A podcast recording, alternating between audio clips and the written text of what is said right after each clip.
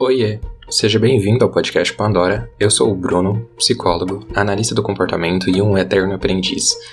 E aqui é um espaço de exposição pessoal para falar também sobre a vida, de psicologia e de cultura pop.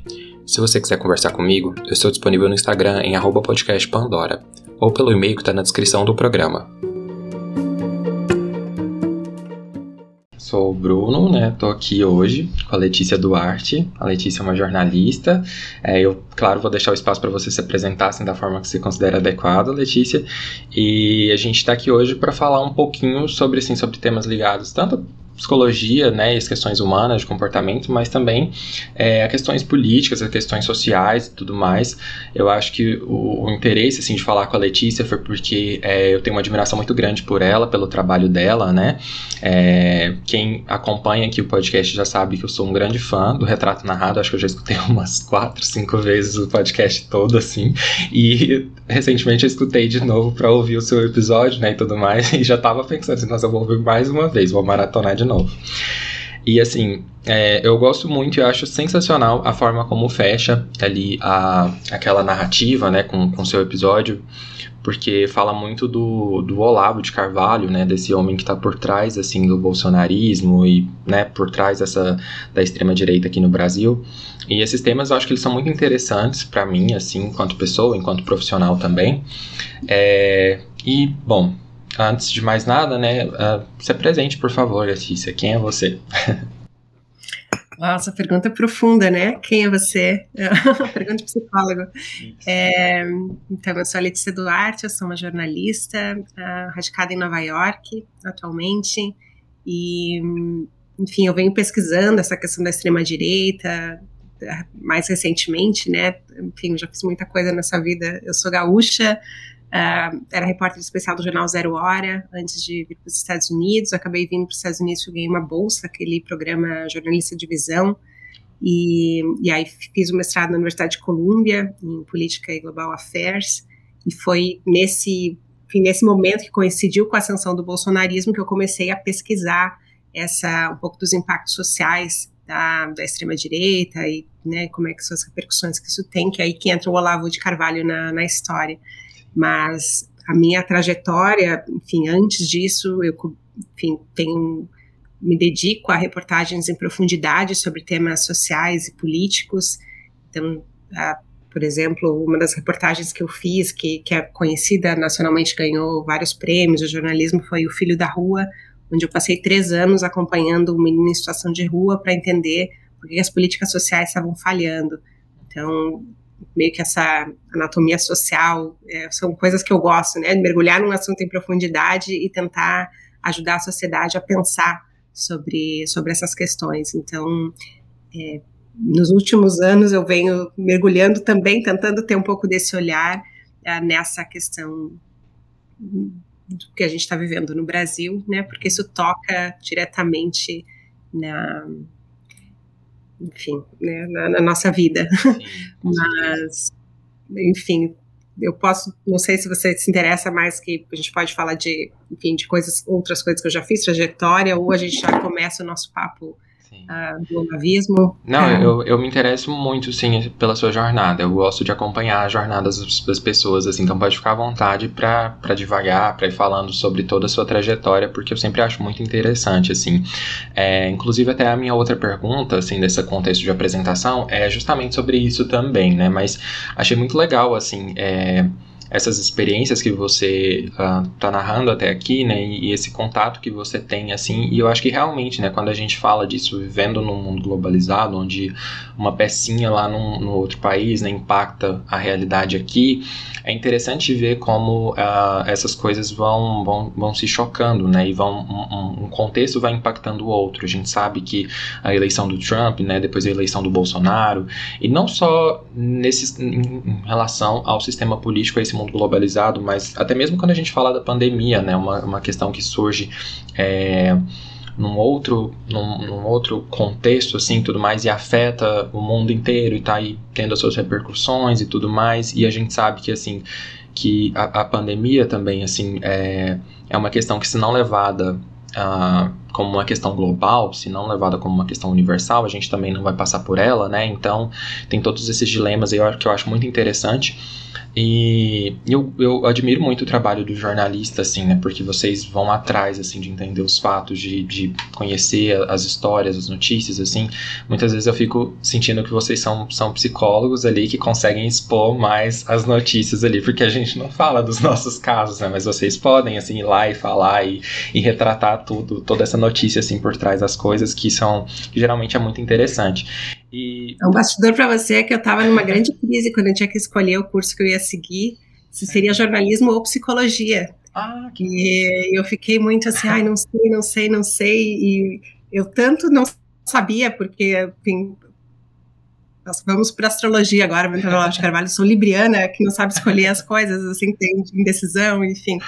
E aí eu fiquei, não sei, meu Deus, jornalismo ou psicologia, e aí eu decidi, não, vou aplicar para duas universidades diferentes, numa na psicologia e a outra jornalismo. Qual eu passar vai ser o universo escolhendo por mim. Uh, no fim, depois eu decidi que fazia mais sentido aplicar para o jornalismo, mas, enfim, eu, eu acho muito interessante todas essas reflexões que a psicologia também nos traz e então tenho um carinho especial pela, pela área por essas interações, né? Porque a gente a psicologia olha mais para o indivíduo, o jornalismo olha mais para a sociedade, mas também pelas histórias dos indivíduos, né? Então as coisas se, uh, se conectam. Demais, demais. Eu acho que é muito interessante isso, assim, né? E, e, querendo ou não, eu acho que vocês, de certa forma, vocês tomam esse cuidado em, é, em como vocês entram em contato, né? Com, digamos assim, com, com as pessoas, com a. Uh, com quem vocês vão entrevistar, quem vocês vão narrar as histórias e tudo mais, tem todo esse contato ali, né? Tem todo esse lado também da aproximação humana, da aproximação é, terapêutica, digamos assim, para né, entrar em contato com os fatos. Acho que vem de uma postura assim de muito respeito também. É, e, e, na psicologia da mesma forma tem esse, esse lado assim de entender, tentar entender o indivíduo sendo uh, permeado ali pelas questões, né? e, e e essas questões, esses fatos, muitas vezes são tratados, são narrados por vocês, né? Assim, que retratam o dia a dia aí pra gente no jornalismo e tudo mais. Gostei de saber, assim, de, dessa escolha pelo jornalismo, né? É, de, de, de, como foi ali para você, que tinha essa questão do dilema com, com a psicologia também. E obrigado por ter contextualizado a questão do signo, porque eu tô bem por fora, assim, quando você falou Libriana eu não entendi, mas aí você já contextualizou e fez sentido. Essa questão de às vezes... Não, não faz muito sentido, mas é, tem a, os estereótipos dos signos, sim, né? E aí sim. falam que o pessoal de, de Libra que tem a balança que aqui, na verdade, fica não sabe escolher, fica entre uma coisa e outra, pensar, ah, por um lado isso, por outro lado aquilo, tentando pesar o que, que o equilíbrio, chegar no equilíbrio e nunca chega. Eu devo ter alguma Mas, coisa em Libra. Outra, então. outra história. eu devo ter alguma coisa em Libra, porque eu, eu sou um pouco assim também. Apesar de ser aquariano, é, eu, eu sou bastante indeciso, assim. Bom, mas Uh, vamos, vamos conversando, assim, falando da vida, das coisas. É, eu, assim, você escolheu o jornalismo, então, por uma identificação pessoal, né? Teve alguma outra, alguma outra influência? Tem alguma referência? Eu sempre, eu gostei muito... acho que cada pessoa escolhe uma profissão por uma razão, né? Eu tinha muito essa ideia de que eu queria dar uma contribuição social através do meu trabalho, algo que eu pudesse... Uh, enfim, né, essa ideia de vou mudar o mundo, vou contribuir com o mundo, vou, né, eu queria buscava isso que tivesse um certo impacto e achei que o jornalismo tinha essa poderia ser esse canal de, né, de denunciar injustiça. Eu sempre fui muito sempre me doeu muito a realidade social, as injustiças sociais. E eu pensava, ah, quem sabe essa pode ser a minha contribuição, já que eu gosto de contar histórias, gostava muito de escrever, Uh, tinha minha mãe, que ela tinha um sonho de ter sido jornalista também, e depois ela acabou indo para ser professora, enfim, de línguas, português, mas eu, eu, tinha muito essa, essa ideia que o jornalismo poderia ser o meu instrumento de tentar dar a minha contribuição uh, ah, para o mundo, que pode ser uma visão um pouco idealista ou ingênua, né, porque a gente, né, como se muda o mundo, talvez um pouco de, de, pretensão eu já tenho, já não sei que não vou mudar e mudar o mundo, mas eu continuo acreditando que o jornalismo tem essa função social Sim. que a gente pode, né, lançar luz sobre certos temas que precisam ser olhados para ajudar a sociedade a refletir sobre o que está acontecendo e, e, trazer informações, né, tragam essa clareza, investigar e denunciar a injustiça. Continuo acreditando muito nisso e, e, é um pouco do tipo de jornalismo que eu venho fazendo, né, que eu tento fazer. E então, enfim, já fiz várias matérias, mas as matérias que mais me deram gratificação e reper tiveram repercussão social são uh, focando em temas sociais, né? Eu mencionei, por exemplo, essa questão do, do filho da rua, uhum. uma outra reportagem que também foi interessante, em 2015 eu fui cobrir a crise dos refugiados, os refugiados da Síria que estavam fugindo da guerra, então eu eu fui para a Europa, viajei com uma, uma, família de refugiados que estava, fiz o caminho com eles, né, desde a Grécia até a Alemanha, uh, para também entender esse movimento da crise dos refugiados. É, outra reportagem, passei um ano numa escola pública uh, lá em Porto Alegre para entender os índices de evasão escolar, então por que que né, o que está acontecendo, por que, que, os alunos largam no meio, por que, que então pegar um pouco dos índices, né, uma coisa da realidade, a, a evasão escolar na escola pública é alta, então eu passei um ano que eu acompanhava, assistia as aulas e enfim, né, não todos os dias, mas assim, periodicamente acompanhando uma turma, uh, e também foi uma reportagem que depois ganhou o Prêmio S de Jornalismo em 2014, já faz um tempo dessa história, mas todo, eu, eu nunca gostei muito desse jornalismo muito declaratório, que é só lá rapidinho, né? Fulano falou isso, outro fulano falou aquilo, tudo ou aquele jornalismo que é meio por audiência, né? Ah, né? Às vezes coloca uma matéria rapidinha, quer dar primeiro, quer dar o furo.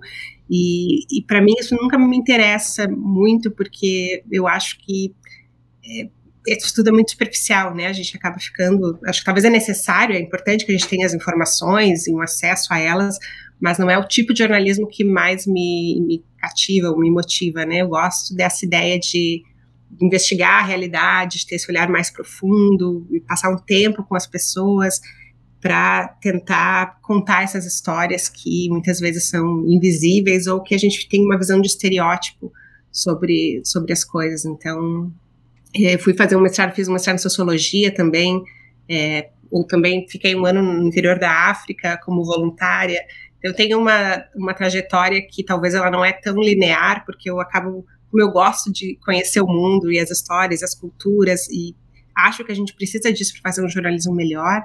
Muitas vezes eu né, interrompo uma coisa e vou lá. Agora eu vou lá para o interior de Moçambique para morar numa comunidade sem energia elétrica, para ter essa experiência e ver esse, né, conhecer a realidade e, e tento fazer essas conexões. Então agora estou nos Estados Unidos, venho pesquisando essa questão da, da extrema direita, mas também, uh, enfim, também estou envolvida em outros projetos, porque para mim é, não interessa muito o, o, exato o lugar, né? Não é só sobre é sobre o, o mundo, sobre os seres humanos. Então isso pode ser, né? Tem muitas conexões possíveis e me interessa essa ideia de tentar conectar os pontos da realidade para que a gente consiga expor, né? Uh, enfim, ter esse olhar um pouquinho mais uh, profundo e menos óbvio, talvez, sobre sobre a realidade. Então é, porque a realidade é muito complexa, né? E eu gostei do que você falou, assim, porque uh, por mais que, assim, às vezes o, o, projeto que eu faço, ele,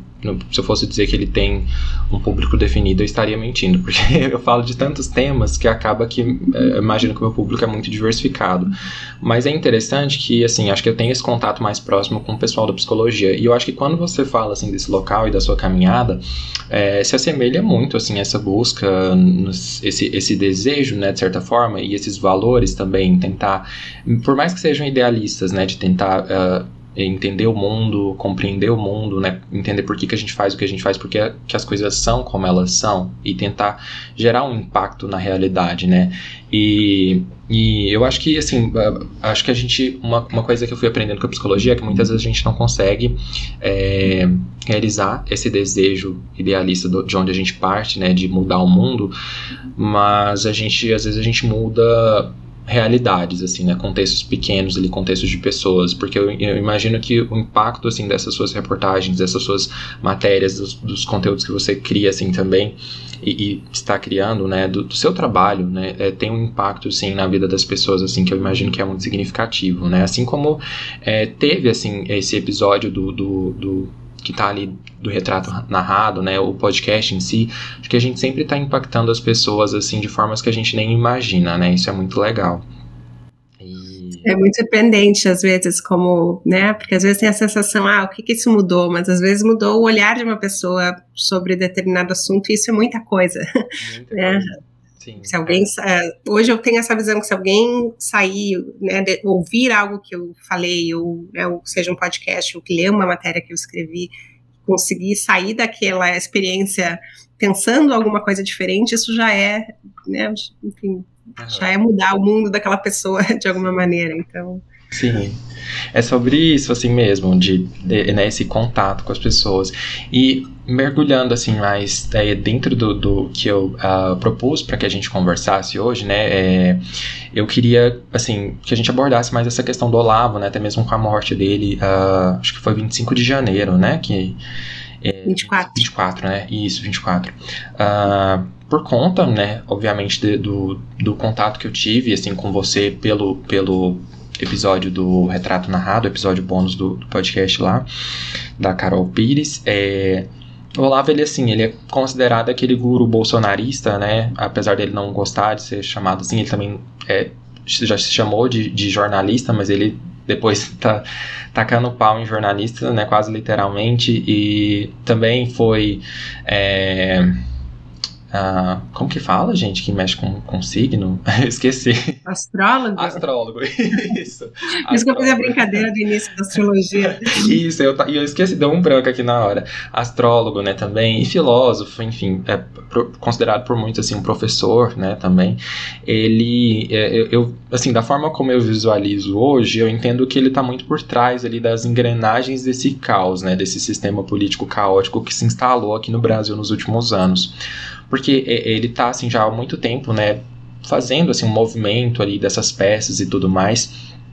E, e essa a, a ideologia dele, se a gente for dizer que ele tem alguma, né, assim, é, é, a desolação, é a destruição, né? Até mesmo no retrato narrado, você fala muito assim, uh, no, no, no, seu episódio você fala sobre isso, né? Sobre ele não ter, de certa forma, um, um plano. E, e aí você fez uma, essa participação lá que eu considero assim memorável, né, em que você leva a gente nesse covil, vou colocar dessa forma, né, nesse covil do monstro, né, para mostrar assim realmente como é que funciona esse mecanismo que nada cria, né, mas tudo tenta se destruir, né, ele tenta implodir o, o Brasil assim por dentro, né. É, e eu queria saber como é que foi a jornada para a construção dessa reportagem. Eu até fazer só um disclaimer aqui antes, que assim, quem não tiver escutado esse episódio, eu convido assim que vá novamente, eu já indiquei aqui muitas vezes, mas vá novamente escutar o retrato narrado, escute ele todo, escute o episódio bônus para você entender do que, que a gente está falando, porque é quase um filme de terror, assim, aquele episódio, aquela cena que é construída, e eu estou muito curioso em saber como é que foi a sua jornada para construir aquela reportagem. Então, foi, enfim, muito, muito intensa e talvez improvável até, porque, é, como eu falei antes, que eu sempre me dediquei a questões sociais, eu tinha essa ideia de quando eu vim para os Estados Unidos, é, eu sempre pensei, ah, vou fazer esse mestrado já que eu ganhei essa bolsa, vou usar essa experiência internacional, vou voltar para o interior da África para cobrir crises humanitárias é, e direitos humanos. Eu tinha muito essa, essa ideia de né, que eu precisava usar o jornalismo para cobrir realidades menos conhecidas, invisíveis, e coincidiu quando eu estava começando o projeto justamente com a ascensão do, né, eu estava na campanha eleitoral 2018, o Bolsonaro, né, aquela sanção espetacular, o, e o Olavo ganhando muito destaque, e, e, foi até a minha orientadora do, do projeto de mestrado, que no projeto a gente tinha que fazer uma a thesis, que seria que é a dissertação, mas como em jornalismo seria uma grande reportagem, é, eu tinha que escolher esse, né, qual seria o meu tema, e eu tava, tinha um projeto que eu ia para a Etiópia, trabalhar sobre as cadeias globais, os trabalhadores é, explorados por essa, essa ideia, né, das nossas roupas, de onde ela vem, das cadeias de produção, então eu tinha todo um, um projeto internacional, e a minha orientadora chegou, não, mas e o Brasil? E o Bolsonaro? A gente tem que, né, você tem que olhar para isso, você tem que ajudar o mundo a entender o que está acontecendo no Brasil, por que, que Bolsonaro está é, em ascensão como Trump, porque eles fazem muita relação essa com os Estados Unidos, né? E, e, eu lembro que eu resisti muito no início, e eu dizia, não, mas todo mundo já está cobrindo isso. Bolsonaro, na campanha eleitoral, toda a mídia já está olhando para isso. Por que, que eu também preciso? E, e aí eu resisti, mas de, acabei, enfim, nesse processo de, de, conversas e pensando sobre isso, pesquisando sobre isso, uh, me dando conta que hoje as, as maiores ameaças aos direitos humanos vêm justamente desses líderes uh, de viés autoritário, né, com visões autoritárias e e aí eu acabei me dando conta que isso também é direitos humanos, também olhar para isso e talvez como a gente está tão mobilizado, tem tanta polarização social das pessoas é, nessas discursos de ódio, todo mundo está engajado nisso. E eu pensei, bom, talvez essa seja também uma pauta de direitos humanos que eu possa olhar. E aí o segundo, a segunda questão a partir disso foi, tá, mas como, o que que eu olho, né? Isso é uma coisa tão grande e toda a mídia, né, a mídia brasileira, a mídia também internacional já estava cobrindo o Bolsonaro, porque inicialmente a minha orientadora tinha sugerido, quem sabe, um perfil do Bolsonaro, e eu disse, não, mas isso é o que todo mundo já está olhando. E aí eu, eu pensei como seria um projeto de longo prazo, que talvez eu poderia olhar como é que a extrema-direita estava tentando reescrever a história do Brasil. E, e, naquele momento tinha muita discussão sobre escola sem partido, censura de professores nas escolas, sabe aquela discussão. E, e eu então pensei, vou olhar para esse fenômeno, né, que está ali acontecendo, mas que não está sendo olhado em profundidade. E foi nessa nesse caminho de olhar para isso que eu fui ao Brasil, entrevistei professores que estavam se sentindo ameaçados, professores de história que já não podiam mais ensinar é, sobre a ditadura, né, que os alunos questionavam, dizendo que os livros de história estavam errados, que não tinha tido tortura, porque no WhatsApp eles estavam recebendo mensagens dos grupos bolsonaristas falando que né, que isso era, né, se, se tinha sido torturado porque eles mereciam, porque eles eram comunistas malvados. É, então eu, eu, comecei a olhar para isso e na medida em que eu comecei a pesquisar esse tema e conversando com algumas pessoas, eu me dei conta que tipo todos os caminhos levavam ao Olavo de Carvalho como uma das pessoas que estavam inspirando esse movimento lá no início, né? Se a gente pensar em origens, muito antes de Bolsonaro, a gente chegava no Olavo como uma figura muito central disso. E, e foi aí que então eu decidi, vou falar com o Lavo. Naquele momento ele, ele já vinha recebendo bastante atenção, porque né, o Bolsonaro, ah, na, durante a campanha, ele já era citado como muita referência. E por eu estar nos Estados Unidos, eu pensei, quem sabe é uma oportunidade de ir lá e conversar com ele pessoalmente. E aí foi quando eu comecei os contatos. Uh, e falei, enfim, a mulher dele que trabalha como secretária enfim, eu propus, na época eu estava fazendo mestrado, então eu falei, ah, esse projeto é o meu, enfim, é, é uma reportagem, mas é como parte desse programa da Universidade de Colômbia, e eu gostaria de conversar com né, o professor Olavo, e, e pedir, enfim, a entrevista e pedir que eu, se eu poderia assistir uma das aulas dele, que na, tinha esse curso online de filosofia que ele ah, ministrava, e enfim, para minha alegria, na, na época eles toparam, e então foi quando eu tive lá pela primeira vez, foi dezembro de 2018.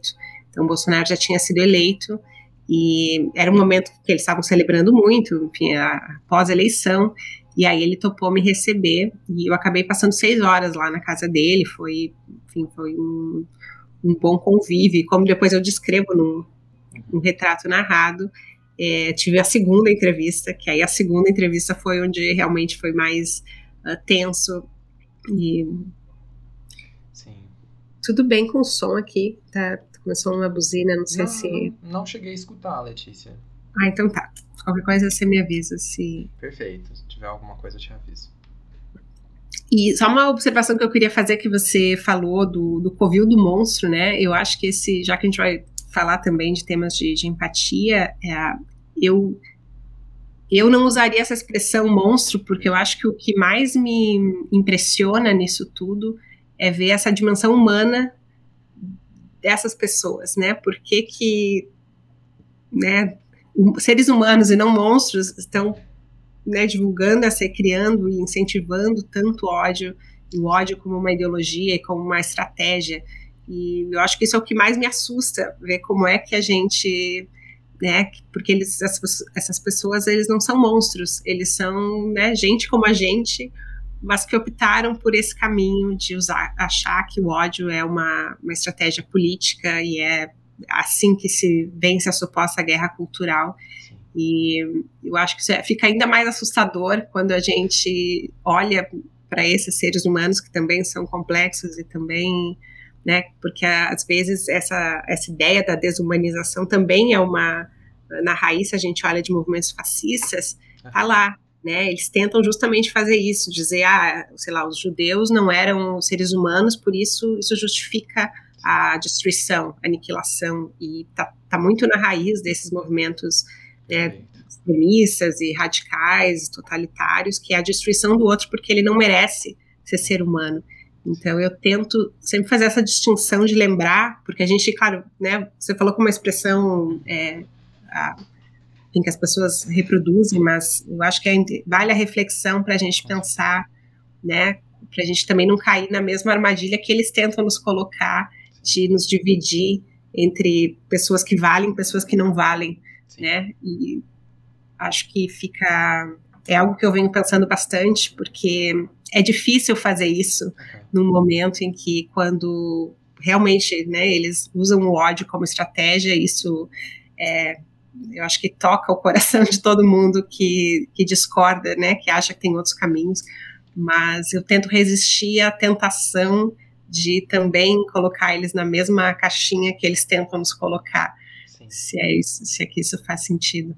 Faz total sentido, Letícia, assim, eu, até te agradeço por essa reflexão, assim, porque eu acho que ela é muito válida e eu acho que é muito, assim, coerente a gente pensar nisso, né, porque uma das ideias, assim, que eu pensei em abordar é justamente isso, né, como que aquilo que, de certa forma, assim, é, o, o professor Olavo, né, uh, criou e desenvolveu e tudo mais, uh, permeou a sociedade de uma forma que a nossa visão também se distorce e a gente se torna tão violento quanto eles. E assim, só contextualizando uma questão do episódio em si, do, do, seu episódio em si, que eu acho que é muito interessante, é que, assim, é, você praticamente dá uma aula ali de comunicação não violenta, de assertividade, porque a sua postura ali para falar com ele, para interagir, para estar naquele ambiente assim mesmo, né, é, é impressionante, assim, a todas as habilidades ali que você demonstra diante daquela situação, assim, é, eu, eu, eu, particularmente, assim, eu fico impressionado realmente quando eu vejo, assim, que você está descrevendo, o que está acontecendo,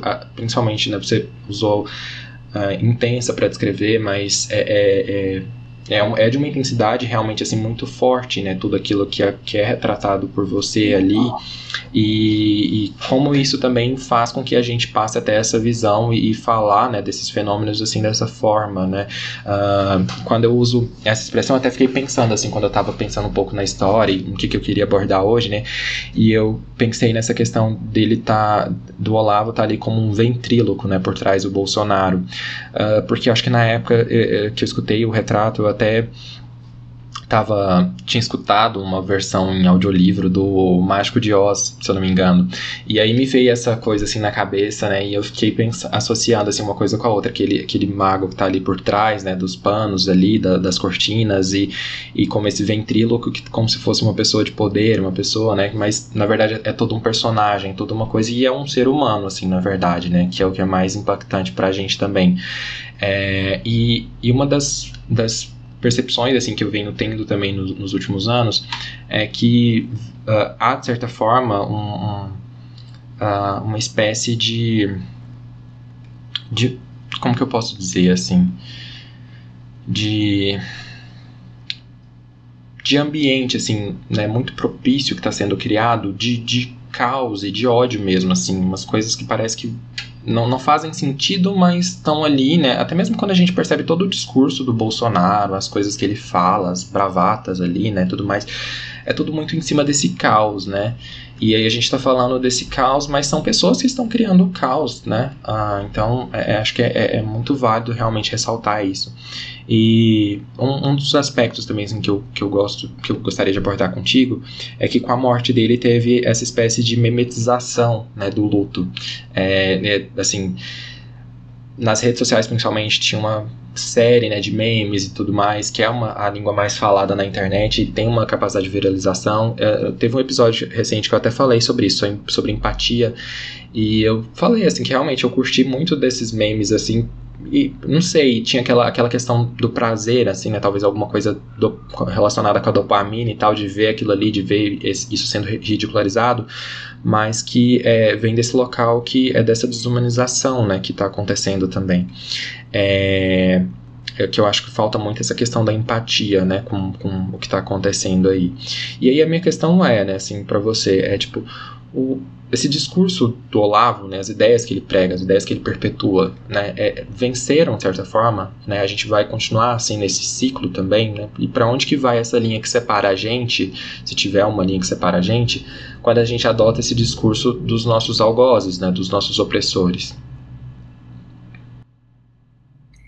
Acho que é uma questão super interessante, porque, porque realmente, né, assim que veio a notícia da morte do Olavo, as pessoas saíram celebrando nas redes sociais e, e é compreensível, claro, porque ele é um símbolo desse, né, desse discurso de ódio, dessa, como você falou, engenharia do caos, é alguém que usa, é, não é para fazer sentido, é realmente para gerar o caos, porque isso gera confusão social e isso é, faz sentido desse projeto que ele, que ele mesmo define que, que é preciso uma destruição, né, desconstruir coisas, desconstruir ideias de, né, da democracia, de, de, valores de direitos humanos, porque na visão dele tudo isso é dominado pela esquerda, então é como se fosse um império que a esquerda construiu, que a esquerda domina os meios de comunicação e a mídia, então para eles, é, para essa, nessa lógica de guerra cultural que era central no pensamento do Olavo, é, tudo passava por essa destruição de, de né, da mídia, das universidades, da ciência,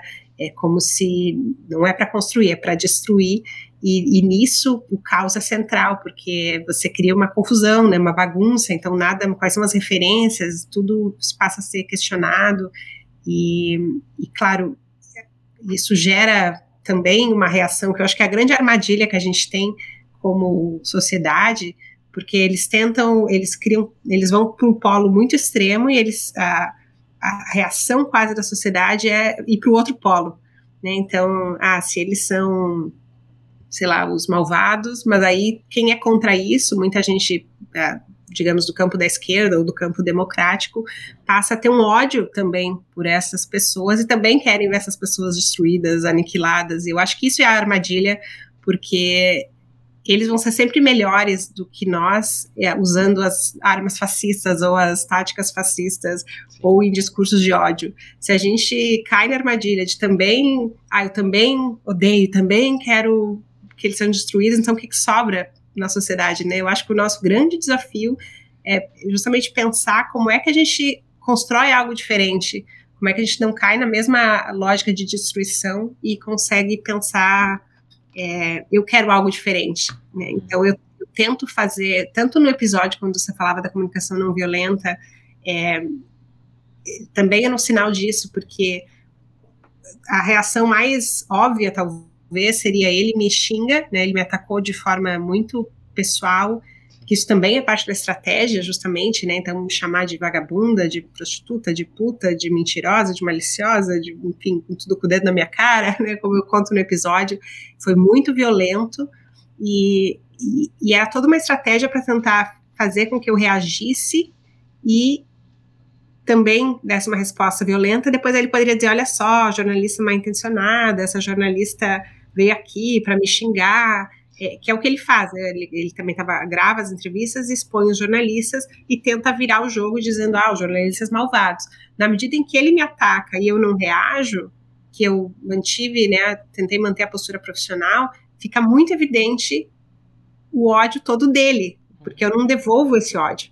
E eu acho que, que é um desafio, porque não é talvez a resposta, o instinto diria assim, ah, por que, que você não foi lá e xingou? e também não botou dedo no cara dele, não, né, gritou, mas era exatamente tudo que ele queria que eu fizesse. E eu acho que fica esse contraste quando a gente consegue não entrar na, né, na armadilha do inimigo, digamos, nem, nem gosto dessa expressão inimigo, porque eles também tentam nos dividir como o inimigo, o outro, essa lógica de guerra, mas eu, como uma jornalista, estava tentando entender o pensamento dele e ele começou a me atacar à medida que a gente não responde, isso é, esse contraste fica ainda mais evidente. E, e eu acho que a, quando teve a morte dele nas redes sociais, as pessoas estavam reagindo de uma maneira é, que eu acho um pouco perigosa. Eu entendo, né? Talvez um momento quase de catarse coletiva, de celebrar, mas é, eu, eu particularmente não gosto dessa ideia de celebrar a morte de alguém, porque até porque eu acho que cabe essa separação entre o que é o indivíduo e o que é o projeto. Uhum. E aí para voltar na sua pergunta, né, se ele venceu, em certa medida, sim, porque ele, o projeto dele continua, né? Ele, o indivíduo Olavo, enfim, é, ele era uma pessoa, como a gente falava, né, um ser humano que tinha ali suas ideias, que estava ajudando a espalhar essa ideologia, mas ele vai embora, digamos, ele sai de cena com a morte dele, mas todo o projeto continua aí. Então nada mudou, né? É, a presença ou não do Olavo nesse momento é quase irrelevante. Ele já estava já não estava no momento mais é, no, no, auge, ele já estava idoso, já estava com problemas de saúde, só que toda a, a, estratégia, essa engenharia do caos que ele ajudou a criar, disseminar, ensinar, propagar e que levou à sanção do bolsonarismo, isso tudo continua vivo, muito vivo e nos desafiando com esses discursos de ódio. Então, da mesma forma como na entrevista, enfim, que eu falei que eu tentei fazer essa de separar um pouco do, do, né, do que, que é a pessoa, do que, que é o diálogo, do que, que é o ódio, que eu não preciso reproduzir esse ódio. Eu acho que, é, pelo menos eu tento, me proponho a tentar separar o que, que é o, o indivíduo Olavo e o, esse legado que, sim, é muito perigoso. Mas no momento da, enfim, a morte dele em si, eu não vejo nada a ser celebrado, porque, enfim, né, uma pessoa morreu, isso, enfim, isso é um fato para mim. E muitas pessoas até me cobraram quando nas redes, eu, quando eu comentei, enfim, eu, eu coloquei algo tipo assim: ah, a guerra acabou, agora espero que o Olavo encontre sua luz, uma coisa assim, porque para mim é justamente isso. Eu quero uma sociedade onde todo mundo uh, seja respeitado, inclusive essas pessoas. Eu não quero uma lógica de eliminação, de destruição. Eu acredito, gostaria muito que todo mundo fosse capaz de ter diálogo e conversar, porque é isso que eu acredito. Uhum. Então, eu acho um pouco incoerente, embora, enfim, né, a gente ninguém é totalmente santo, totalmente bom, né? A gente tem essas reações que são naturais, humanas, e raiva e ódio também.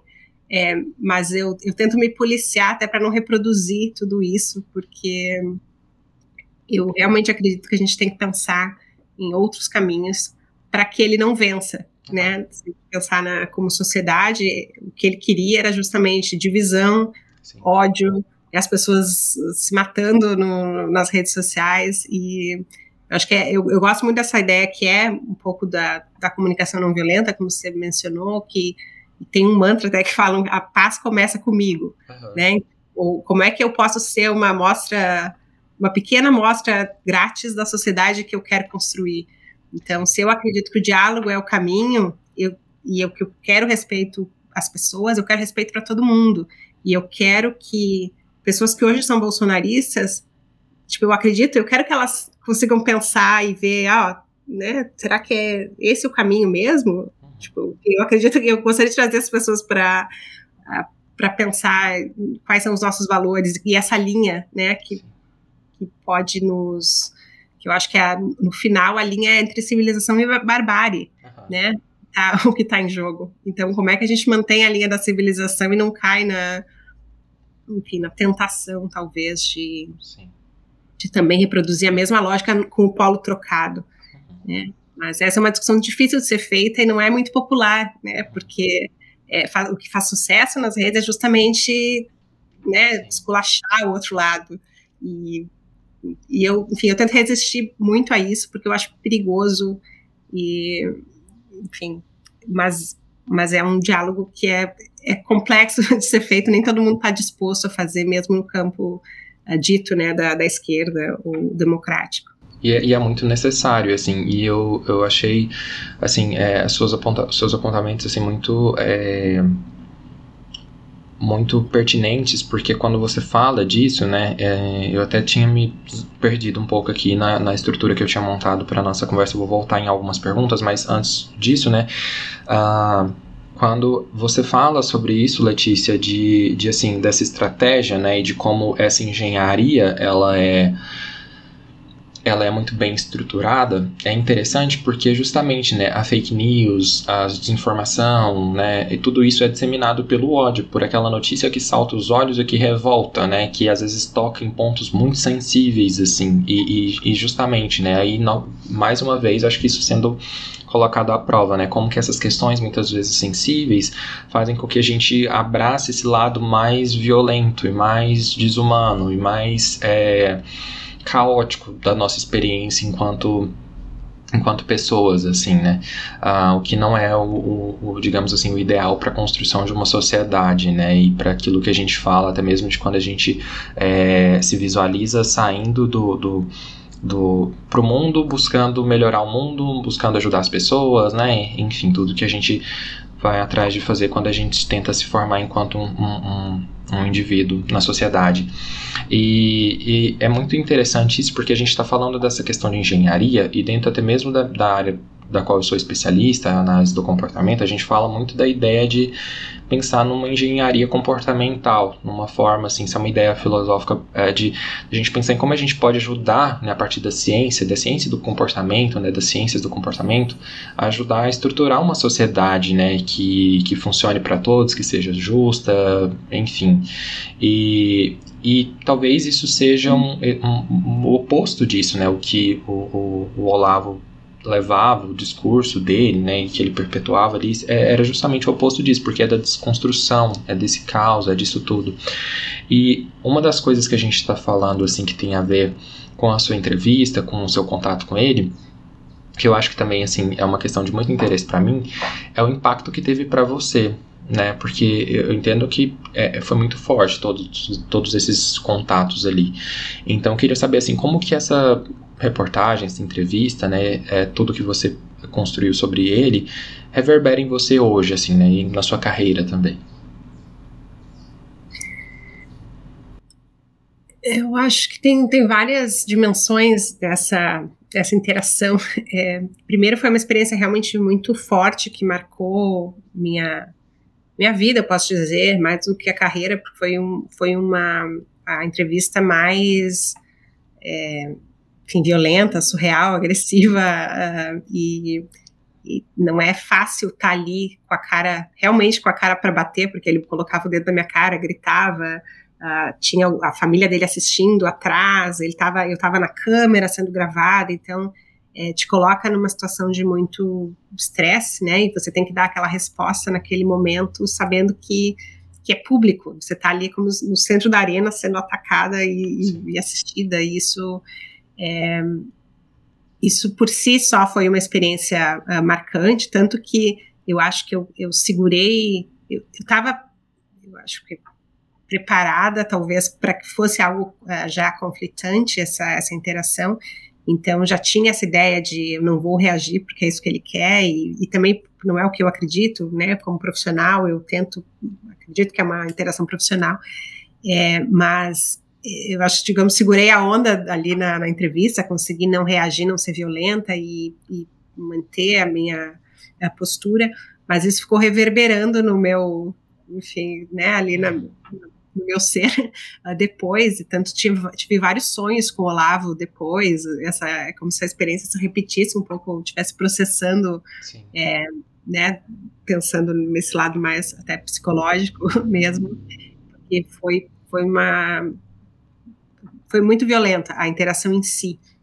Mas profissionalmente eu fico feliz porque eu acho até todos os retornos que eu recebi depois que a gente publicou, né, teve uma versão em inglês disso aqui nos Estados Unidos, desse projeto da, da democracia desfeita, Democracy Undone, aí também a parceria com a Rádio Novelo, Piauí, revista Piauí, Spotify, que é o, o retrato narrado, né, que foi o episódio bônus, e é, é muito interessante a reação que as pessoas é, tiveram ouvindo isso e quando eu descrevo e, e, fico feliz porque eu acho que eu, eu consegui usar essa experiência para mostrar como é que esse, essa cartilha de ódio realmente opera, né, com um exemplo concreto, porque ele estava tentando me usar como é, né, é um mini mundo do que, né, de como é que essa estratégia funciona.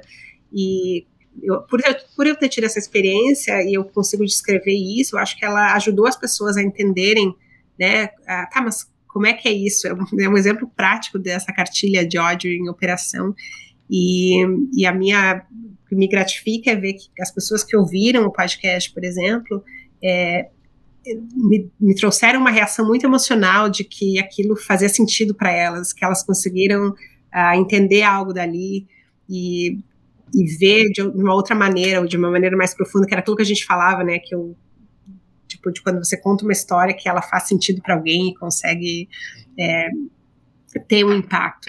Então, para mim é muito, eu sinto que valeu a pena, digamos assim, se esse era o preço de ter essa experiência que foi é, pessoalmente não muito prazerosa, digamos assim, mas que eu consegui extrair dali algo que foi relevante para as pessoas, isso me, me dá uma grande satisfação, porque eu acho que esse é o papel do jornalismo, né? Que a gente vai lá em campo, quase como correspondente de guerra, vai lá ver uma realidade que é que tem conflito, que é difícil, que pouca gente tem acesso em primeira mão para poder descrever isso para as pessoas e tentar ajudar a sociedade a olhar para isso. E então, né, acho que essa talvez eu era a correspondente da enviada à Terra plana, enviada ao enviada ao, né, ao escritório de Olavo de Carvalho, onde muito muitos dos, do que a gente vê dessas narrativas que hoje também inspiram o gabinete do ódio da, do governo Bolsonaro, né, essas, todas essas estratégias de rede, coisas que a gente vê nas redes sociais, tem muito uma semente de ensinamentos do Olavo. Né, então, é, e eu acho que muitas vezes a gente não faz essa ligação, ou, porque muita gente só ridicularizava o Olavo, né? A, toda a cobertura tradicional da mídia era assim, ah, ele é um maluco, lunático, não precisa olhar para isso. Só que eu acredito que se, se isso funcionasse, talvez o Bolsonaro nem tivesse sido eleito, porque é, o Olavo sempre foi ele foi ignorado por quantos, né, 20 anos, nunca teve a atenção da mídia, mas ele cons conseguiu construir uma relação direta com né, essa comunicação pela internet, se tornar uma figura relevante nesse movimento, ajudou a formar essa geração e, e tudo está aí, né? Então a gente pode ignorar ou não, reconhecer ou não, mas a, a influência do Olavo é importante, mesmo que a gente não goste, né, que a gente não concorde. Então, é, para mim, pessoalmente, eu acho que foi muito. Eu acabei pegando um pouco essa. Né, eu, eu tenho amigos que brincam que eu sou a especialista especialista em olavismo, né, que eu sou a, a setorista de Olavo e tal, é, e muita gente no início até me atacava por dizer, ah, mas para que dar palanque para maluco? É, mas eu acho que uma coisa é diferente se você só amplifica essas ideias, coloca um jornalismo declaratório de, ah, fulano disse e tá, tá, tá. E aí, sim, você só está propagando ódio. Isso eu acho que é dar palanque para maluco. Mas uma experiência, quando né, vai um pouco mais além consegue quase destrinchar essa cartilha, como é que ela funciona, ver por trás das cenas e conectar é, para ajudar a gente a entender essa história, eu acho que isso é, um, é relevante, então fico feliz profissionalmente de ter conseguido né, contribuir para esse, esse entendimento é, por mais difícil que seja, né, que não é um tema fácil, é, tem um ambiente tóxico, digamos assim, é, mergulhar nisso, mas eu acho que é importante para a gente entender o que está acontecendo. Eu acho que a gente perde um capítulo muito importante da nossa história se a gente ignora, né, ou tenta só rotular o Olavo como maluco, porque é, ele pode até ser, ou poderia ser, né? Mas ele, isso não, não, nos ajuda a entender muita coisa. Né? Por que, que tanta gente acreditou nesse discurso que ele propagava? Por que, que tanta gente né, tem ele como um ídolo, inclusive Bolsonaro, inclusive muitos dos ministros? E eu acho que olhar para isso é super importante. Então, é, para mim, foi super improvável ter virado é, talvez essa pessoa que que, que era assim, especialista em Olavo, mas eu acho que isso é necessário, talvez, porque ninguém estava olhando. Sim, não é. À medida que você estava falando, assim, é, é, eu estava processando o que você estava falando e imaginando muitas coisas, assim, porque realmente acho que esse cenário assim todo que você retrata é, é muito interessante e, e essencial para a gente poder entender onde é que a gente está, para onde que a gente vai, né, de onde que a gente vem, tudo mais. Até porque quando a gente pensa assim, uma das estratégias era justamente essa reorganização da história, essa nova narrativa dos fatos, né, das, da história em si. Que ele, é, esse, esse, discurso propõe, assim, e que é uma coisa muito perigosa, assim, né, de se ver, de, de observar ali, e eu acho que realmente, assim, você vai ali naquele, nas trincheiras ali dessa guerra cultural, né, e mostra tudo aquilo, e, retra e mostra aquilo ali mesmo de uma forma crua, assim, uh, e, e, mostra essa violência, né, aquele... Quando eu, eu falo, assim, que me parece muito um filme de terror, é porque realmente é, é, é, é, é quase bizarro, assim, aquele cenário da família comendo hambúrguer e fumando e assistindo aquele show e é praticamente um espetáculo mesmo que ele tenta fazer com você e você numa, numa finesse, assim, numa elegância, né, sendo, sendo uma pessoa assertiva, se comunicando de forma não violenta, né, tentando abordar ele, tentando entender ele. E, e assim, e isso vai me lembrando de como você fala dele e fala dele enquanto a, a, pessoa, né, a, por trás ali, quando você busca, faz aquele resgate assim na infância e fala de alguns traumas que ele teve na infância, de algumas coisas que ele vivenciou na infância que denotam, que, que trazem essa, essa é, ajuda a gente a visualizar um pouco mais claro, né, é, isso, assim, como é que ele se formou, de onde ele vem, por que que uh, ele, ele, ele, ele é essa pessoa, assim, talvez, né, ajuda a gente a entender um pouquinho mais é, claramente quando você faz aquilo, assim, de mostrar esse outro lado dele, né? Esse lado humano. E a gente vai entendendo. Eu gostaria muito que, que tivesse um, um estudo psicológico dessa do Olavo, porque eu acho que tem muito. Tem, acho que seria muito interessante para a gente entender por que, que o Olavo virou o Olavo dessa, dessa maneira, né? Ele dá algumas pistas que eu exploro um pouco no, no podcast, né? Dessa infância, que ele passou todo isolado até os sete anos, não tinha contato com o mundo exterior, tinha uma saúde muito frágil, se sentia muito uh, realmente mesmo isolado e fora do mundo. Uhum. E, enfim, acho que Freud explica, né? Se a gente olhar todo esse, essa fundação aí, traria muitas pistas para a gente entender por que, que alguém vira né, alguém tão. Com certeza. Tentando se afirmar o tempo todo, uh, diminuindo os outros, né? Ou atacando os outros.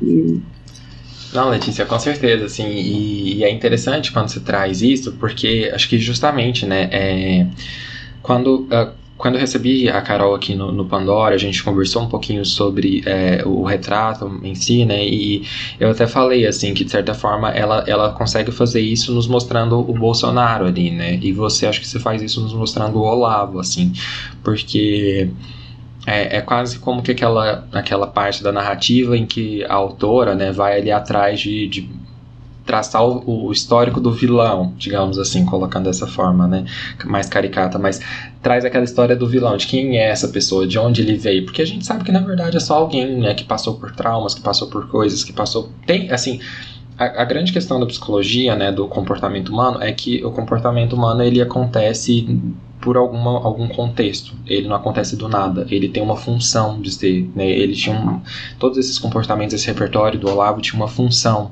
né? E ele era muito bem sucedido, assim, em, em, uh, em conseguir perpetuar uh, aquilo que ele queria, em conseguir é, diminuir e desumanizar as pessoas, né? E ridicularizar as pessoas que ele queria, assim, também. Ele era muito habilidoso, né? Não dá para deixar de reconhecer isso.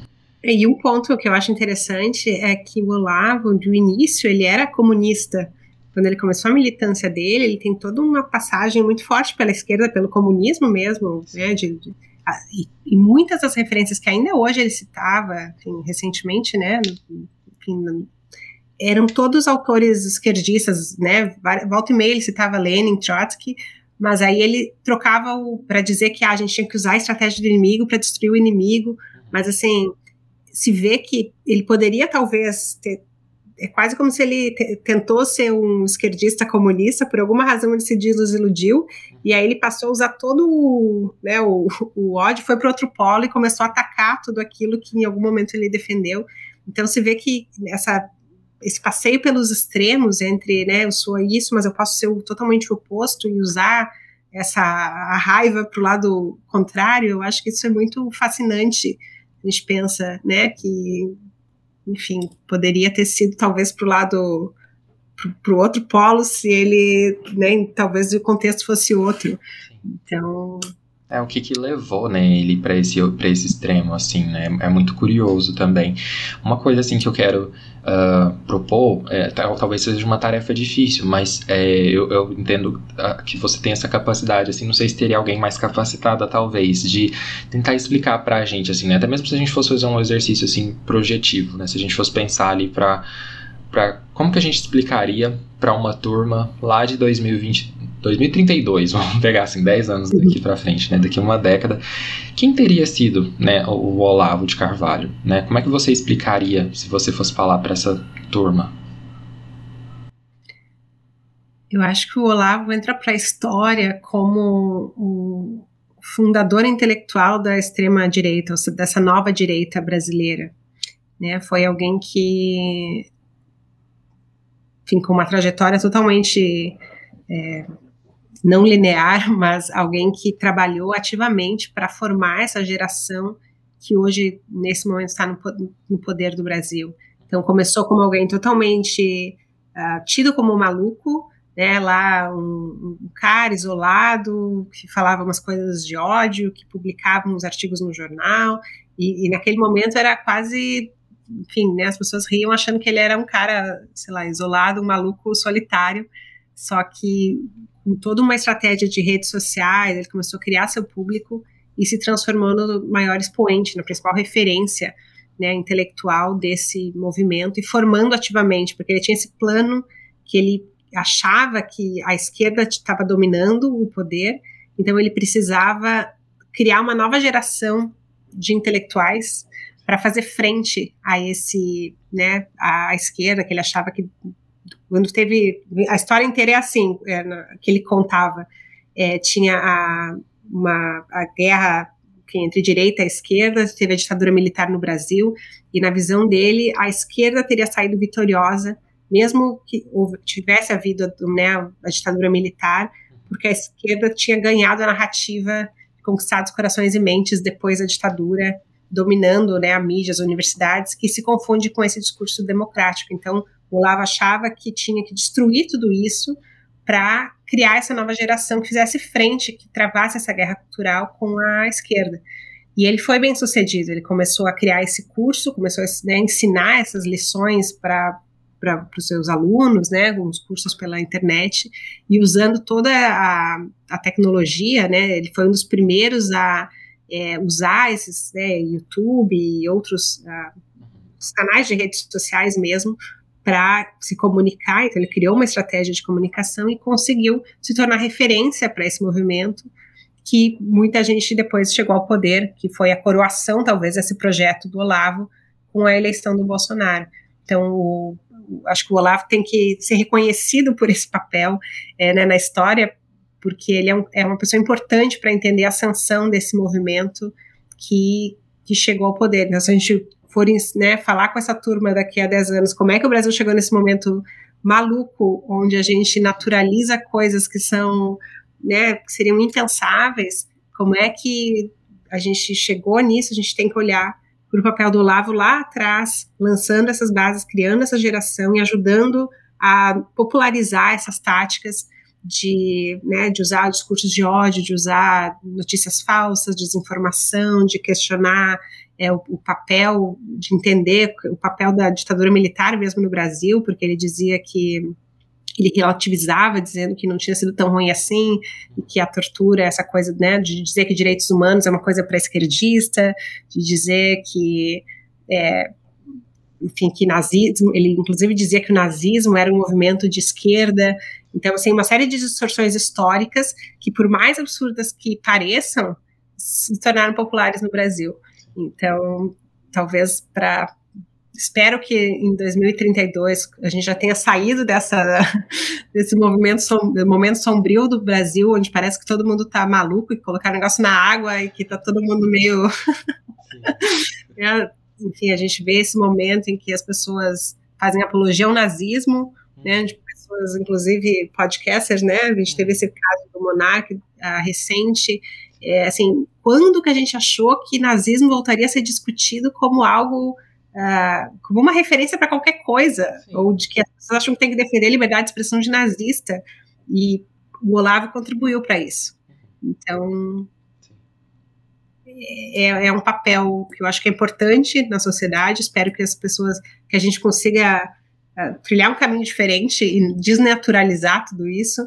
Mas o Olavo tem um papel muito importante nessa criação e disseminação dessa, dessa estratégia, digamos assim, de lançar as bases para que o, essa, esses extremismos malucos que a gente está vivendo hoje, tolerando o intolerável, é, tenha né, acontecido. Perfeito, assim, adorei a sua resposta, assim, a forma como você trouxe isso, porque eu acho que é, ajuda a gente realmente a pensar, assim, né, que ele não é uma figura a ser ignorada, né? Muito pelo contrário, assim, se a gente quer entender, né, onde a gente está, por que, que a gente chegou aqui, a gente precisa reconhecer, assim, toda essa trajetória, reconhecer uh, por que, né, assim, é, essas pessoas elas sentem essa necessidade de encontrar voz, assim, dessa forma, né, de levar a sua voz para o mundo e tentar, assim, pregar essa, essa esse ódio, essa violência, esse ataque, né, e tudo mais, assim, por que que as coisas estão assim? Eu acho que para a gente mudar a gente sair desse contexto, acho que isso faz parte, né? Entendendo que esse ano é um ano muito importante, assim, um ano aqui no, no Brasil de muita importância. É, e, assim, e, e, o legado dele vai se perpetuando, né? Como se tinha dito anteriormente. Uma coisa que eu quero. Inclusive, só, desculpa te interromper, mas que eu acho que é relevante. É, o Olavo está tão vivo e tão presente que, por exemplo, o Alan dos Santos, que é hoje uma figura também que está né, no centro disso tudo, que é considerado um dos arquitetos também dessa, dessa rede de desinformação, o, e foi tem, tem pedido de prisão expedido, enfim, uma série de coisas, veio para os Estados Unidos, teve os canais banidos, né, o site Terça Livre, tudo das redes sociais. O, o Alan é, tipo, era uma pessoa muito próxima do Olavo, e até assim, ele vem se exibindo nas redes sociais, nos novos canais que ele que vem espalhando com ah, esses são os livros do Olavo, esse, tipo assim, muito usando o legado do Olavo como quase, né, eu vejo ele querendo ocupar o lugar dessa e usar essa proximidade com o Olavo, é próximo da família, estava aqui nos Estados Unidos, então é, a gente vê como né, a coisa pode se transformar um pouco, mas está tá tudo ali, né? Não é tipo, ah, morreu, acabou, né? Ele continua sendo super influente e pessoas tentando é, seguir, né, com esse, esse legado aí. Sim. Sim, com certeza. É, tá, tá havendo muito uma discussão, assim, sobre isso, né, realmente, sobre quem vai carregar esses espólios, assim, né, quem tá tentando ali ficar por trás, né, e pegar o que ele deixou e tudo mais, mas eu acho que a gente precisa entender que é um fenômeno muito maior, né, porque é uma questão que, de certa forma, tá contaminando o nosso meio social, não é só você falar o que ele falava, não é só você acreditar que a Terra é plana, não é só isso, é, é você, é, assim... Uh, ser, ser encantado por essa violência e perpetuar essa violência, né? É sobre isso também, assim, é sobre é, se deixar levar nessa corrente. Exatamente. E tinha é, muita gente que, que até critica quando eu falo que ele era um intelectual, é, outras pessoas também falam, mas é, quando se diz que ele era um intelectual, é, muita gente diz, ah, ele não era um intelectual, ele era nananã, nananã.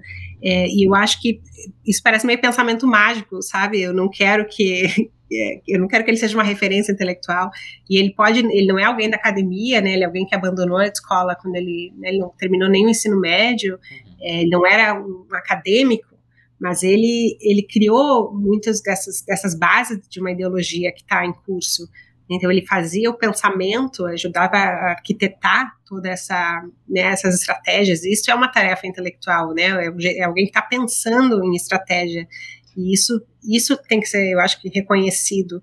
E me parece um erro de tentar ignorar, como se isso fosse diminuir é, a influência dele, né? Dizendo que ele não era um intelectual. E ele teve um papel intelectual, pode ser um intelectual que a gente discorda totalmente, né? Alguém que a gente não respeita como um acadêmico e não tinha, ele não era um acadêmico. É, é enfim, não tinha formação nem de filosofia, ele era um autodidata, mas isso não quer dizer que ele não teve essa tarefa.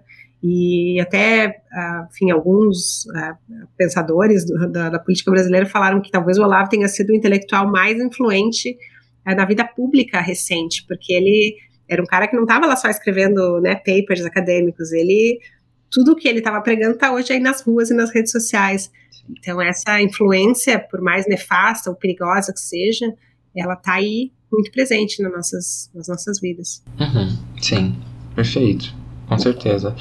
E, assim, é, de certa forma, é, é, tentando é, olhar e talvez fazer um, exercício uh, hipotético, assim, né? Se, se a gente fosse pensar, eu quero muito saber, assim, do seu olhar também, Letícia, esse ódio, desprezo, né, pelo humano, uh, pela mentira, pela desinformação, né, essa zombaria e a grosseria, né, em si que ele pregava, né?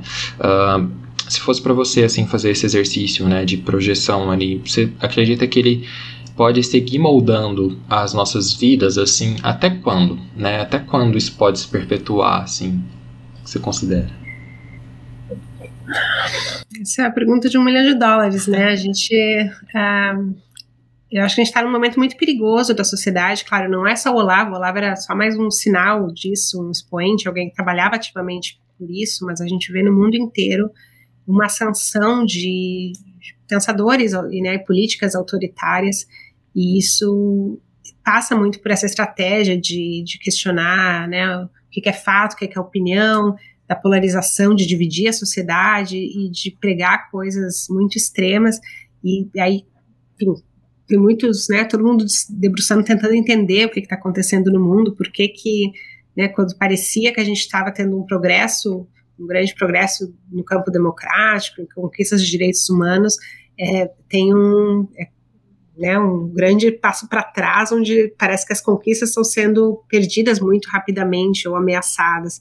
E aí, vários autores falam desse movimento pendular da história, onde né, parece que a gente avança, avança, avança, e aí todos os grupos que se sentem incomodados com essa, né, enfim, quando se mexe numa estrutura de poder, os grupos que se sentem ameaçados reagem, e aí vão lá tentando, né, então tem esse movimento da, da pendular aí da história, e parece muito, eu acho muito, enfim, acho não, enfim, é muito perigoso que a gente volte a flertar com ideias nazistas, parece que as pessoas se esquecem um pouco das lições, né, o que, que se aprendeu com a história, e a gente volta a repetir porque tem uma certa desilusão com a democracia, onde é quando, enfim, à medida que a democracia avança pelo mundo, no início tinha uma grande esperança, ah, tudo está resolvido agora, somos, somos democráticos e vamos construir as coisas, só que a democracia é um sistema bagunçado, né? Até porque a gente tem que ouvir todo mundo, respeitar diferentes opiniões, a diversidade, e isso não é muito confortável para muita gente, né? Seria mais fácil, talvez tenha lá um chefe ditando ordens, e aí a gente pode não gostar dele, mas pelo menos tem uma ordem,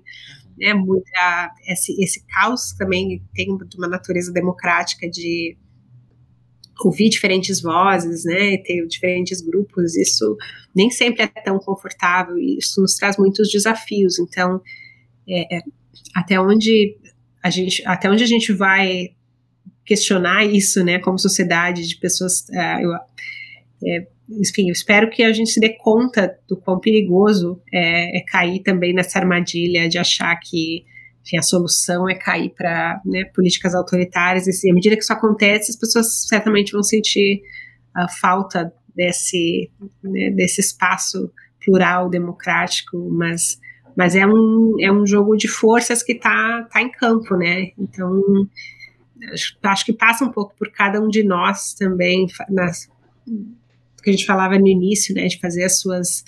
Pensar um pouco como é que a gente quer se colocar nesse jogo, porque se a gente também cai na, na tentação de sair xingando todo mundo ou reproduzindo esses discursos de ódio, a gente também está alimentando mais disso, né? E, então não é não é uma tarefa fácil para ninguém, eu acho, e, e, tem todas essas teorias que a gente está no momento da, eles chamam da polarização afetiva, né, autores, alguns autores americanos que falam que é que é polarização afetiva, porque já é quase não é mais sobre discutir os fatos racionalmente, é assim, eu amo ou eu odeio certa coisa, e aí tem os algoritmos também incentivando tudo isso, então haja coração aí e, e mente para a gente trilhar esses caminhos, mas eu tento lembrar isso que, né, que não pode ser com mais ódio, tem que ser um caminho de né, do outro polo que eu acho que é o, o amor e o diálogo e tento colocar isso para mim mesma como um norte quando eu penso assim, porque eu acho que é o único jeito mas não quer dizer que seja fácil. Não, com certeza, não, não é fácil, mas eu acho que é, eu concordo muito contigo, assim, que essa, essa deve ser talvez a trilha que a gente deve seguir, assim, dessa compaixão, de pensar em, ok, se há muita comunicação violenta, como que a gente tenta exercitar a comunicação não violenta, como que a gente tenta se aproximar das pessoas a partir da gentileza, a partir da compreensão, a partir do entendimento de que a gente está se conectando com outros humanos e não com outros monstros, por mais que eles tentem nos tratar como, como monstros, né? E às vezes nos colocam assim nessa posição. E a gente tenta fazer isso de volta, porque eu acho que talvez a reação mais básica assim do ser humano é tentar contra-atacar quando se vê atacado, né? Quando se tem possibilidade de fazer isso, quando se tem poder para se contra-atacar, a gente quer de certa forma machucar, a gente quer devolver ali e isso pode ser muito perigoso, né? É, perpetuação desse ciclo assim é, é uma coisa muito delicada, né? E que pode se incendiar e sair de controle muito fácil. E, e se a gente pensar, né, quem é o inimigo? É, porque eles tentam dizer que nós somos os inimigos, mas aí muitas, né, muitas vezes a reação é tipo, ah, então eles são os nossos inimigos. Mas, por exemplo, a minha família é do interior do Rio Grande do Sul, é, numa região que 80% da população votou em Bolsonaro. Então, na minha família tem muitos, né, pessoas que talvez concordariam ou defendem, né, ideias de Bolsonaro, ideias do, do Olavo, do próprio Olavo.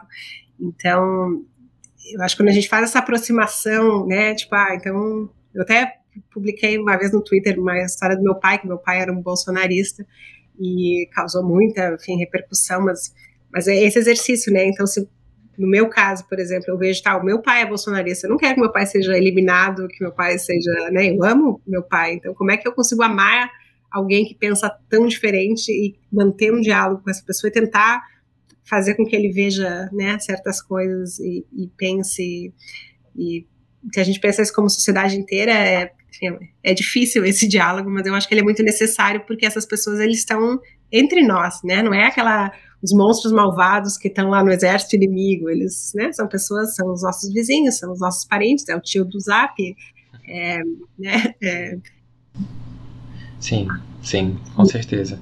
É, assim, eu achei que é sensacional, assim, foi sensacional a oportunidade de estar tá falando aqui contigo, Letícia, assim, foi muito enriquecedora essa conversa de muitas formas, assim, eu acho que, na verdade, ela talvez seja uma, um passo inicial para a gente olhar para isso, assim, nesse ano e nos próximos momentos, assim, que se seguem aqui é, dentro desse cenário que a gente está, para a gente entender justamente isso, assim, vindo de lugares talvez diferentes, mas a gente falando numa linguagem muito incomum sobre as nossas perspectivas aqui, sobre esse legado do, do Olavo de Carvalho e essa, esse sistema político do, do Bolsonaro e tudo mais. Eu acho que isso foi muito importante para mim, assim.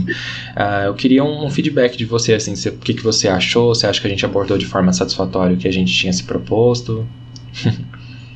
É, eu acho que o assunto ele é, ele é grande, né? Tem, rende muito, a gente ficar horas aqui conversando, mas é, eu acho que é super importante e que a gente tem esse espaço para pensar um pouquinho sobre isso, né? Conversar sobre esses pontos talvez menos mais desconfortáveis até para a gente mesmo, né? Como é que a gente reage em relação a isso? Porque talvez a resposta mais é, óbvia fosse um pouco também de, de raiva e ódio, mas é, talvez a gente possa ser, né, pensar em uma resposta um pouquinho diferente.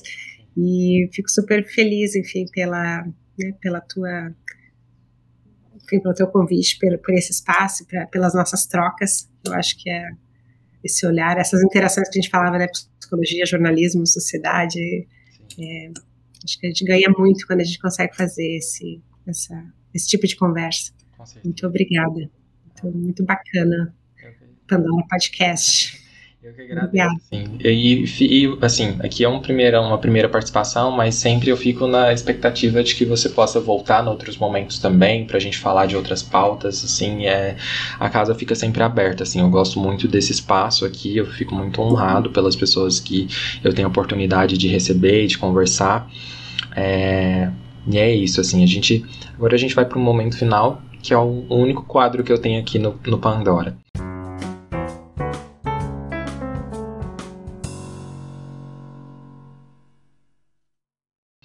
Uh, o unboxing é um quadro que eu deixo para o final, que é para a gente fazer dicas assim de conteúdos, seja complementares, né, ou coisas que você queira é, indicar também. Eu já durante a minha fala eu já fiz algumas indicações, né, que é sobretudo assim o retrato narrado, né, e, e, e, o episódio bônus, né, de forma enfática, assim, que ele traz tudo isso nesse contexto porque a gente estava falando aqui, mas eu quero que você indique aquilo que você está produzindo, né, o que você quiser divulgar aí, pode ficar à vontade. Hum, deixa eu pensar. É... Bom, eu poderia indicar de coisas relacionadas com o que a gente estava conversando. Tem esse site da Democracia Desfeita, né? Esse material em inglês que tem um conteúdo onde a gente fez. Uh, eram repórteres de sete países olhando essas cartilhas autoritárias, como é que isso estava. Depois a gente pensa também, ah, é só no Brasil que acontece tal coisa, só no Brasil, e quando a gente olha, é realmente global esse movimento, né? Então, Sim. esse projeto tinha um repórteres da Polônia, Hungria, Índia, é, dos Estados Unidos, e a gente tenta olhar o que, que esses, todos esses líderes têm em comum, e aí, a gente vê que, que, é muita coisa. Então a gente colocou junto como se fosse um, uma cartilha mesmo desses líderes autoritários, aí cada capítulo é um pouco de um país, mas quando se vê o todo, vê que faz muito, né, que tá tudo conectado, assim. Então, recomendo, tem o, o site, uh, depois eu acho que eu passo para você por, por, escrito, mas tem o, é o site do The Ground Truth Project, e aqui nos Estados Unidos, tinha essa série Democracy Undone, que é em inglês, e também tem artigos na revista The Atlantic, onde a gente escreveu um pouco sobre isso, e no meu, no, na minha reportagem para The Atlantic, eu conto também essa experiência com o Olavo, e, e aí, claro, explicando para o público né, em inglês, né, o público americano, internacional, um pouco disso que está acontecendo no Brasil. E, e tem muitos, para quem se interessa por outras coisas, né, vem sendo produzido muito conteúdo interessante e leituras, referências para quem, né, quem se interessa para entender um pouquinho melhor. Acho que tem um dos, dos autores, que é o Benjamin Teitelbaum, que ele lançou esse um, um livro no Brasil, tem que ver como é que está a tradução, a, mas é sobre o tradicionalismo, que é que ele também entrevistou o Olavo de Carvalho, entrevistou o Bannon e o Dugin lá da Rússia, né, que também é um super todos esses, né, os, os arquitetos intelectuais, digamos, esses caras que estão pensando as ideologias. É, então ele passou um tempo e aí faz essa tem um capítulo sobre o Olavo até que é interessante que ele fala todo o momento que o Olavo era uh, no, que estava no Islã né, quando, quando o Olavo era muçulmano e participando dos rituais, que é todo um outro capítulo da, da vida do Olavo, é, ele perpassa também no livro dele, que é esse do, do tradicionalismo.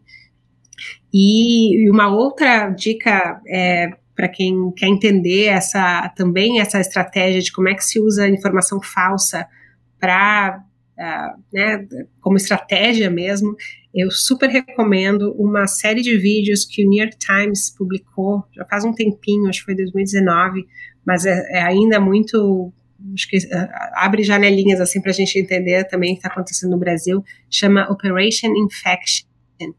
Seria como se fosse essa operação de, de infecção, né, de, de, de, contaminação, de difundir as coisas. E eles entrevistam uh, até espiões da Rússia, que eram que foram alguns que inventaram essa estratégia naquele tempo ainda de Guerra Fria, né, quando não tinha tanta rede social, aí eles meio que contam como é que eles começavam a espalhar um boato para que aquilo pegasse, né, que as pessoas começassem a discutir. Então, uma das estratégias, por exemplo, era que você lance num outro país, né, algum jornal publica um rumor lá, que alguém publica, um jornalzinho pequeno, daí você diz, ah, jornalista da, sei lá, né, uma coisa que começou na Índia, porque isso dá mais credibilidade, parece que não né, que você não está atacando, parece que é uma fonte independente. Uhum. Então tem várias dessas táticas assim de coisas que a gente vê hoje uh, ganhando relevância e amplificando, né, que, que, eles fazem essa série de vídeos, é, enfim, um pouco na origem de coisas assim, até na época da quando um dos boatos que eles lançaram nos anos 80 era que a AIDS tinha sido criada para matar os africanos e depois que era coisa da conspiração do governo dos Estados Unidos enfim, é super interessante para quem curte aí, né, e esse mergulho um pouquinho mais a fundo, vale a pena. É, depois eu, eu, passo os links para você se você quiser colocar em algum, né, as referências. Enfim, tem, tem muita coisa. Sim, essa conversa é muito rica, assim, e eu fico muito feliz também com as dicas, assim, com essas contribuições. É, assim, só eu, eu me veio à cabeça também enquanto a gente estava conversando, assim, uh, uma série que na verdade é uma série dramática, mas eu acho que de, alguma, de algum modo fala um pouco sobre essa realidade, sobre o que a gente está vivendo e que esse não é só um contexto aqui no Brasil, mas no mundo, que foi aquela Years and Years. Não sei se você conhece, mas que ela retrata uhum. Pouco assim essa ascensão de, de, de de um líder totalitário, né, e, das questões assim ligadas às tecnologias, ao 5G, a, a, tudo assim, ela acaba que ela vai para um outro contexto ali, mas ela fala também sobre migração, fala de muitas coisas assim, de uma forma muito interessante assim. Ela na verdade é uma série que me desperta um, um pouco de ansiedade, porque ela é muito é, parece muito real assim, algumas coisas que são retratadas ali, mas eu acho que é como um conteúdo de entretenimento também é, é, faz muito sentido assim com essa nossa conversa. E eu adorei assim as dicas que você trouxe, apesar de não conhecer muitas, mas eu fiquei muito curioso também para poder conhecer e assistir também. É... E tem uma série Netflix para ficar um pouco mais mais popular, mas né, é, para a audiência é uma não sei como é que está traduzido em português, mas aqui é The Family ah, que eles uh, meio que analisaram essa, é um pouco dessa relação de, de, da religião de, com o grande enfim, poder, né, os conservadores aqui nos, nos, Estados Unidos, e essa questão de Bannon, né, essa questão da, de usar essa, esse ideal religioso. Então, ele meio que conta como é que eles, tipo, se, não é seduziam, é, tipo, iniciavam as pessoas para atrair para esse movimento e e um pouco dessa ligação toda com a, né, com a extrema direita e o uso da religião como é bem interessante. Aí é um documentário que tem depoimentos e enfim, super é uma fica a dica. Legal, obrigado, Letícia. Então é isso, assim, é, a gente fica por aqui, ouvintes, e até um, um próximo episódio. Obrigado, Letícia, mais uma vez. Valeu, obrigada pelo convite e fico à disposição aí. O podcast Pandora está disponível nas principais plataformas de áudio. Se você gostou do que ouviu aqui, não esquece de seguir no Spotify ou na Amazon, de assinar e avaliar no Apple Podcasts, de se inscrever no Google Podcasts ou no Cashbox, ou ainda de favoritar no Deezer. Assim você fica por dentro sempre que sair um novo episódio.